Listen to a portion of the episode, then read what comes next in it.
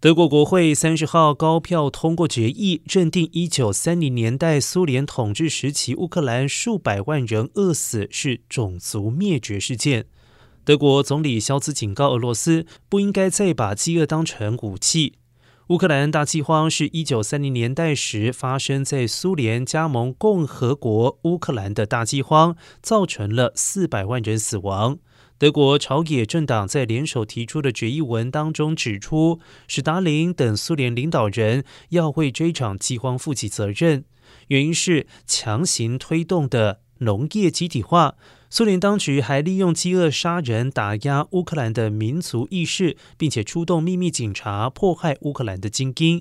决议载明，苏联领导人压迫农民，同时也打压。乌克兰的生活方式、语言还有文化，不仅粮食生产地区，整个乌克兰都受害。从今天的角度来看，明显是种族灭绝。